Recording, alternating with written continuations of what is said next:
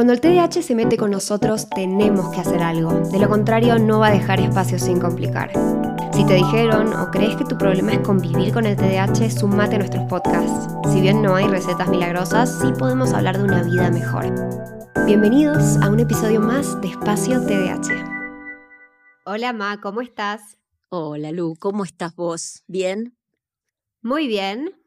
Bueno, yo creo que esto, este va a ser otro episodio muy especial y yo quiero, antes de pasar estos auriculares a mi papá, hacer público que el agradecimiento que yo tengo para darle a este señor que tengo acá conmigo es absoluto, porque saben que ninguno de ustedes hubiera recibido ayuda mía si no hubiera sido por Abel, porque Abel fue el mentor, mi profesor, mi maestro de toda la vida, ¿sí? Siempre me encontró eh, la forma de enseñarme con una sonrisa, siempre, nunca estaba cansado, llegaba a casa, yo no entendía algo y él hacía dibujos en un pizarrón enorme, así que gracias, papi. Muchas gracias. No, no, es, lo que corresponde hacer, es lo que corresponde hacer a todo padre que quiera a sus hijos, ¿no? Darle todo lo que uno pueda, al máximo para que la vida de ellos sea más fácil que la que fue la mía. Y por eso te amamos tanto, Pape, y otra vez te damos la bienvenida a otro episodio de este podcast. Qué lujo que es tenerte como invitado. Bueno, muchas gracias. Bueno, muchas gracias. Sí, nos quedaron muchas preguntas para vos. Bueno. Así que espero que estés listo para responder. Cuando quieras, cuando quieras. bueno, escúchame. Vos estudiabas y trabajabas, ¿no? Sí, ¿Cómo era eso? Y bueno, yo iba al trabajo y entraba a las 7, salía a las 14, iba a casa, comía algo. Eh, como estaba cansado, me ponía eh, el brazo en la mesa y la cabeza en el, en el brazo y me dormía y a los 15 minutos se me dormía el brazo. Entonces, bueno, me, tenía que sacudir el brazo y, ahí me despabilaba. Y, ahí estaba en condiciones de seguir. Eso era, todos los días era eso. ¿Y qué seguía después de despabilar el brazo? Ah, bueno, seguía eh, trabajando, haciendo lo que tenía que hacer. Siempre había cosas que hacer. ¿Estudiabas ahí? Si hacía falta, sí, si no, haría cosas, cualquier cosa, que es lo que se ocurría, ¿no? ¿Y cómo este hacías para, porque bueno, levantarse tan temprano para ir a trabajar a las 7 y además de eso estudiar, ¿cómo hacías con todo? Y bueno, es, cuestión de, era un sacrificio, no te, lo, no te lo niego, pero bueno, sin sacrificio no se consigue nada. Y yo quería conseguir todo lo que se me ocurría y eh, lo mm. logré.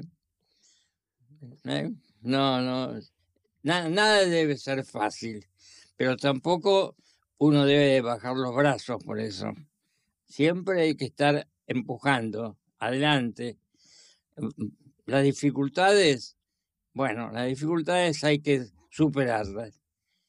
Y, las, y las superás, si sos, si sos constante y perseverante, las superás. Esa fue mi, experiencia, por lo menos. Y por ejemplo, vos eh, te distraías cuando estudiabas, supongo, ¿no? Muchísimo. ¿Qué técnicas tenías para no distraerte? Y bueno, lo, que yo hacía cuando era un momento crítico para, definir algo era cerrar todas las ventanas, persianas, a, que, que, la puerta quede todo oscuro ponía una lámpara enfocando el libro y ahí, ahí me concentraba, ahí me concentraba. Y no me dispersaba, cosa que era muy común en mí.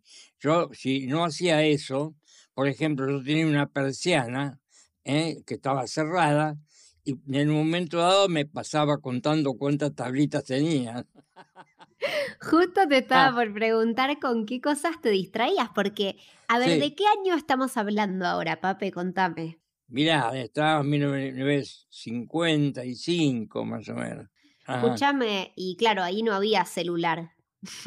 No, no había nada. ¿Qué iba a celular? No había, te, distraías literalmente contando Ah, las sí. persianas. Persiana o cualquier cosa, sí.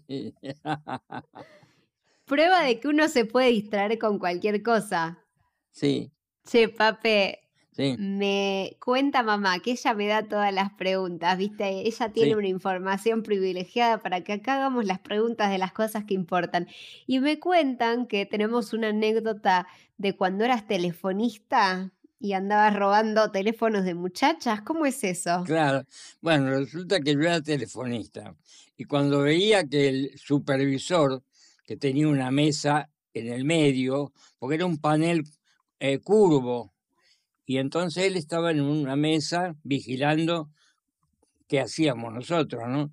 Cuando yo veía que no estaba, y por ahí llamaba a una chica este, preguntando por, un- porque era, era reclamos. Entonces llamaba y decía, eh, no me puedo comunicar con tal número, qué sé yo, ¿no? Y como veía, como veía que no estaba el, supervisor, yo le decía, pero ¿a quién le querés llamar? ¿A tu novio? No, dejalo tranquilo, que eh, en este momento capaz que está con otra chica. ¡Ay, qué malo! y este, entonces me enganchaba con él y empezaba a hablar con la chica. Y bueno, después hacíamos, me- no siempre, ¿no? Hacíamos una cita. Y yo mandaba, Ah. yo mandaba a un amigo, porque yo estaba de novio y yo he sido siempre muy fiel en sus cosas. Eh, No era correcto hacer eso. Pero Muy bien. llamaba amigos y los enganchaba como si fuera yo.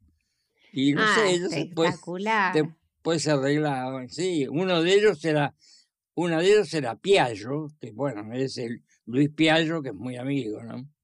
¿Cómo, cómo ol- olvidarlo, Luis Piallo? Es famoso Claro. en las historias del Pape. ¿Y alguna de esas relaciones funcionó? Eh, ah, no sé, mira, la verdad, no, creo que no, creo que no. Pero bueno, yo los enganchaba a ellos y, y seguían, eh, tenían una relación un tiempo. Después tampoco me enteraba si, si- cómo, terminó. Yo no preguntaba más. Así que no sé.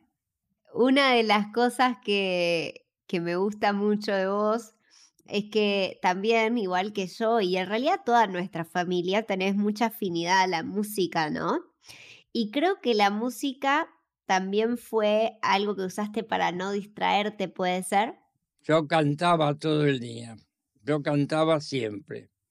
Yo eh, cuando estudiaba, estudiaba algo y cuando repasaba, bueno, eh, una vuelta a la mesa cantando, o dos vueltas o tres, y después repitiendo lo que tenía que repetir de lo que había estudiado. Y después vuelta a cantar de nuevo.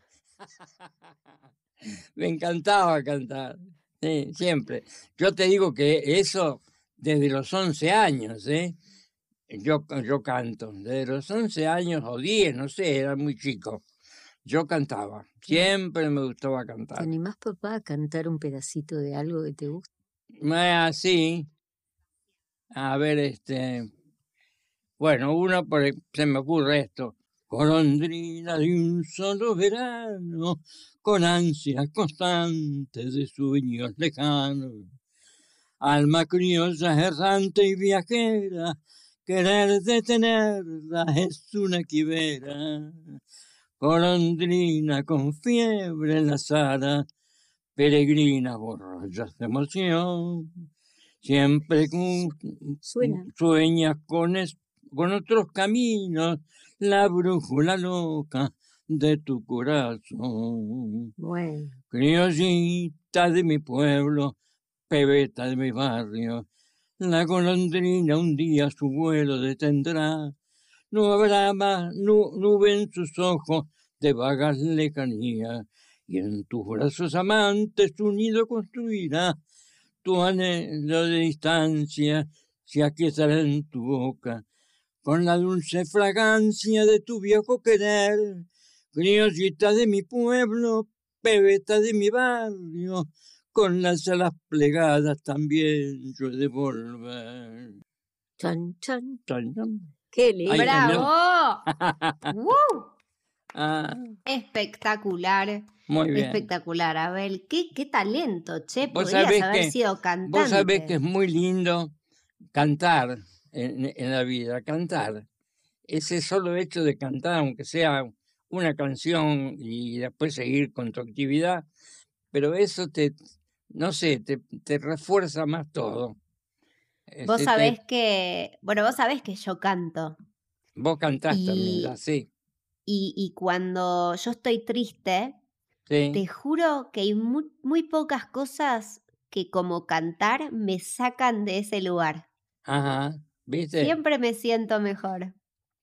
Exacto, exacto. Y Yo lo hacía porque también me pasaba eso. Eso te, mantiene más, más este, optimista, más, más, más tranquilo, ¿no? Che, escúchame, tengo una última pregunta para vos en este episodio. Sí, Y yo sé que vos sabés alemán, ¿no? Un No, poquito. un poquito, ¿no? Sí. Un poquito. Y quiero que me cuentes cómo aprendiste alemán. Vos sabés que mucha gente me pregunta cómo aprender otro idioma con TDAH. Entonces yo te pregunto a vos a ver qué nos podés contar de cómo aprendiste. Bueno, yo lo que hacía es lo siguiente.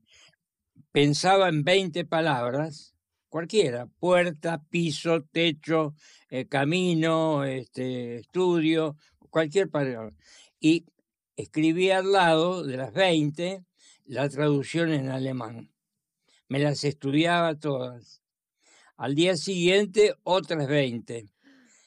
Y y al día siguiente, otras 20. Terminé aprendiendo 2.000 palabras. ¡Wow! Dos mil palabras, sí.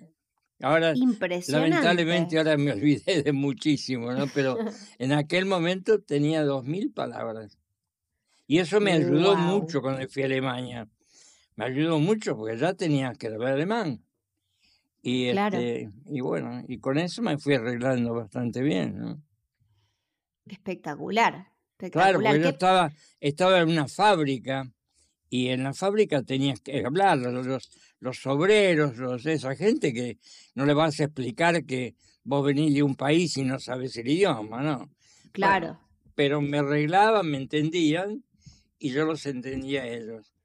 Pero me costó, ¿eh? me costó, te voy a decir una, un montón de 20, de 20 palabras muchas veces, hasta reunir 2000, o muchas, ¿no? Algunas veces, algunas veces se reían, porque cada palabra yo lo buscaba en el diccionario, ¿no? Y resulta que había varias excepciones, y yo elegía una, y resulta que esa era de idioma antiguo, que, que no se usaba nunca más, había sido... Este, y bueno, ¿qué va a hacer? Otras veces la pegaba.